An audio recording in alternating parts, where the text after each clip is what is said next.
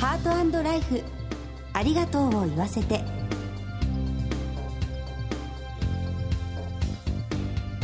こんにちは。番組パーソナリティの久保井あさみです。前回に引き続きコメンテーターは全日本総裁業協同組合連合会理事の稲見俊明さんです。稲見さんよろしくお願いします。稲見です。よろしくお願いいたします。稲見さんは富山県の射水市からお越しいただいているんですよね。富山は水の国だと伺ったんですが雪解け水の美味しさはやはり格別なんでしょうか？はいそうですね。立山連峰から流れてくる水は格別に美味しいと思いますよ。そういった水の王国にちなんだゆるキャラがいるんですよね。はい射水市のゆるキャラ射水むずむずくんっていうあの水の妖精のゆるキャラがいます。射水むずむずくん、はい、あの青い体にこの黄色の王冠をかぶっているんですね。とても親しみがあるキャラクターですね。ぜひ直接会いたくなりました。さてこの番組では各界で活躍する著名なゲストをスタジオにお迎えしてご家族の絆や命の大切さなどを考えてまいります。先週に引き続きタレントの向井亜紀さんにこの後登場していただきますお楽しみに。ハートライフありがとうを言わせて。この番組は安心と信頼のお葬式全総連全日本総裁業協同組合連合会の提供でお送りします。改めまして番組パーソナリティの久保井あさみです。全総連の稲見俊明です。それでは早速ゲストをご紹介いたします。前回に引き続きタレントの向井亜紀さんにお越しいただいています。向井さんよろしくお願いします。よろしくお願いします。向井さんには2週にわたりゲストとしてご登場していただいております。はい。2回目の今日は病気とご家族の支えについて伺ってまいりたいと思います。はい、はいえー、まあ先週はご家族との絆についてお話を伺ったんですけれども、はい、向井さん、最初に癌が分かったのはいつ頃だったんでしょうか、はい、私は35歳の終わりで、赤ちゃんが欲しいなって二人で話し合いながら、頑張ろうね、家族増やせたらいいね、なんていう話をしていた時に、はい、町の産婦人科に行って、それで赤ちゃんができているかどうかを調べてっていう時に、はい、一緒に癌も見つかってしまったっていうきっかけだったんですよね。はい、だからその癌をどうにかこう寝かしつけながら赤ちゃんを産もうっていうトライを何回もしたんですけれども、はい、どうしてもやっぱりその癌がある程度時間が経っていて、いろんな組織まで染み込んで、こう広がったり飛び火したりしているような状態のがんまで進んでいたので、はい、どうしてもその赤ちゃんを産むっていうところまで持っていけなくて、で、結局、何回手術してもがんを取り切ることができなくて、最後はお腹を開けて、こう子宮ごと出すっていうことになってしまったので、そこですごく落ち込んで、はい、で本当に何をやってたんだろう自分は。どうしてこの病気に気づかないで、うん、検査も受けないで今までのうのうとこう生きてきちゃったのかなっていうそっちがもう本当にその後悔が大きすぎてそっから先に自分の思いが進んでいかなくて、うん、なんであの時に受けなかったんだろうなんで自分だけは大丈夫って思ったんだろうなんで私がこうやって生きながらえてお腹の中に入ってくれてた命を取り出してしまったんだろうっていうんで、うん、本当に取り返しのつかないことをしてしまったって、はい、いつも毎日毎日思っていたら、自分のことをずっと責めてらしたんですか？そしたら今度は鬱になってしまって、はい、そうなると今度は体が全然立ち直れなくなってくるんですね。手術後がとても悪くて、はい、お腹の中に感染が起きたり、いろいろくよくよするんで、また悪い病気を引き寄せたりっていうので。病は気からじゃないですけれど、そう,、そういった状態だったんですね。その時に一番支えてくださったのはどなただったんですか？それが、そうですね。本当に家族も本当強くねなんか私に向き合ってくれたんで、はい、よかったなと思うんですね。父はあの母体第一じゃとか言いながら本当にに母体を大事にするっていうのが、うち父が医師なんですけれども、はい、でも耳鼻科の医師なんですけどこういう時は母親の命をまず大事にするっていうのが医師としての王道なんだあそうなんです、ね、だからお前は王道のねあの選択をしたんだから自分を責めたらダメだっていうふうにすごく不器用にでも励ましてくれて、温かいですね。あだから母が「いいのよ」ってあなたみたいに辛い思いをする人がこれから一人でも少なくなるように、はい、何かできることを探すっていうそっちに自分の心をスライドしたらどう？っていうことを言ってくれてでもう高田はおろおろおろしちゃって、大丈夫か痛いか大丈夫か痛い？かみたいな感じで「偉いな俺はこういう痛みに弱いんだよ」って言って。格闘技で殴られたり蹴られたりするそういう痛みは全然平気なんだけど、はい、注射をされたり点滴の針が何本も刺さったまんまになってるっていうその痛さに俺は耐えられないと。意外ですね。あのプロレスラーの 格闘家のあの強いイメージの偉いなすごいなっていうふうに今度はなんか下からこう気持ちを支えるように一緒にいてくれて、うん、だからその姿勢を3人が3人とも崩さないでいてくれたんですごく助かって。あとはお医者さんとかヘルパーさんとか看護師さんとか、はい、同じ時期に同じ婦人科の病気で入院していたママさんとか、うん、そういう人たちが本当に支えてくれたなっていうのを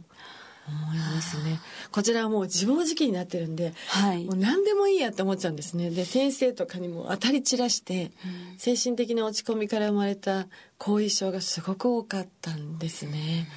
うん。予後が悪くて、はあ、私もうがんの手術は3回に分けてちょっとずつちょっとずつ頑張って取って、はい、3回目で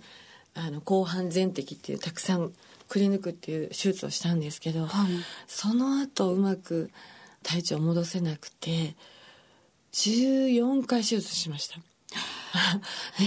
え、がんそのものの手術よりも、はい、その後の手術の方が多かったんですね。多かったですね。腎臓がダメになって、こう、だましだまし頑張ったんですけど、結局腎臓を摘出したりとか、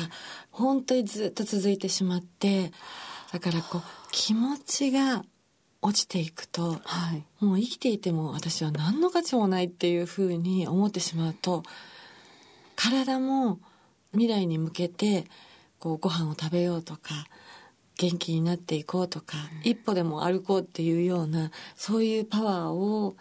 こう絞り出せなくなってくる、はい、体ってすごく素直でいつもだったら体が跳ね返していたようなことが全部こうどんどんどんどん自分の命を削る方にこう入ってきて体をなんて言うんでしょう内側からダメにしていくっていうか。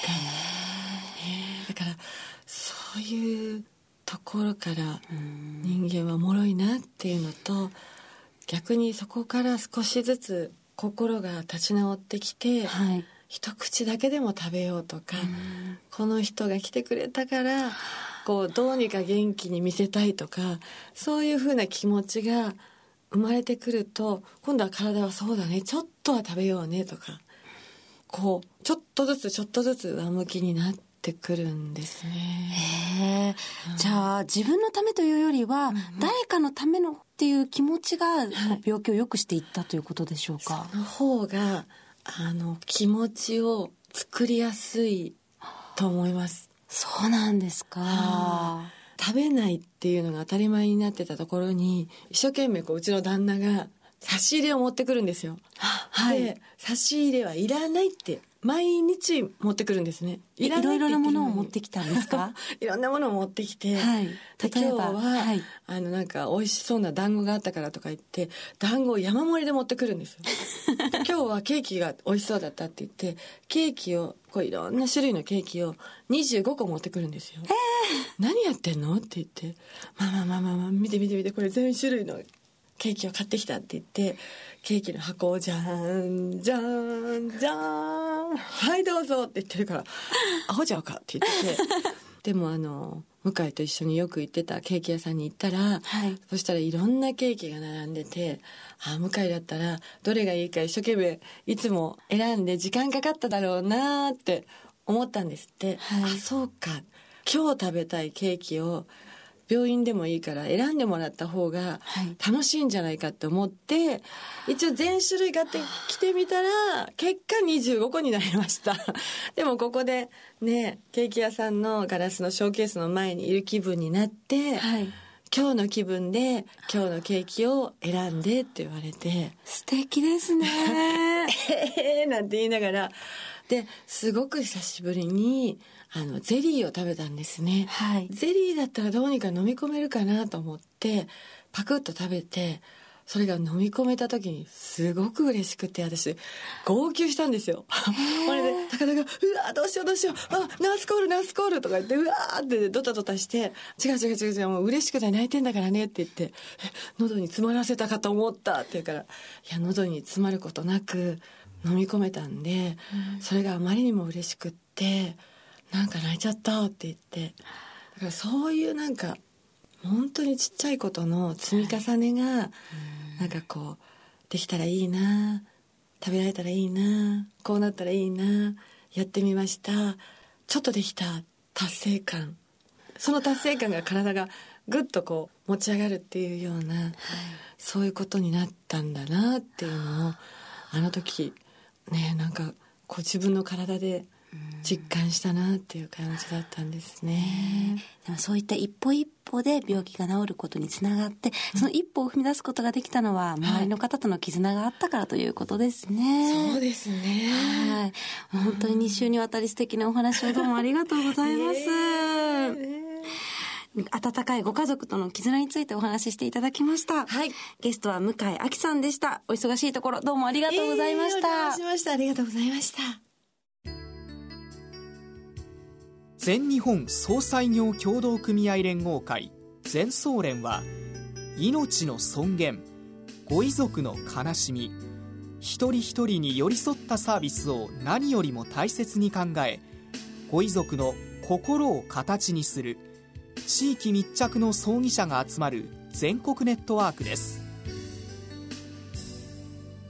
全総連加盟店ではお葬式の専門家である葬儀事前相談員総裁ディレクターが皆様からのご相談をお受けしております。お葬式のご依頼は安心と信頼の全総連加盟店まで。詳しくは全総連ホームページをご覧ください。すべては個人ご遺族のために。全総連。全総連。向井さんのお話とても心が温まりましたね。はいそうですね。向井さんの病気から立ち直られたきっかけが誰かのために何かをしてあげようというお話が心に残りました、はい、次回も素敵なゲストにご登場していただく予定です。今日のコメンテーターは全日本総裁業協同組合連合会理事の稲見俊明さんでした。稲見さんありがとうございました。ありがとうございました進行は番組パーソナリティの久保井あさみでしたハートライフありがとうを言わせてこの番組は安心と信頼のお葬式全総連全日本総裁業協同組合連合会の提供でお送りしました。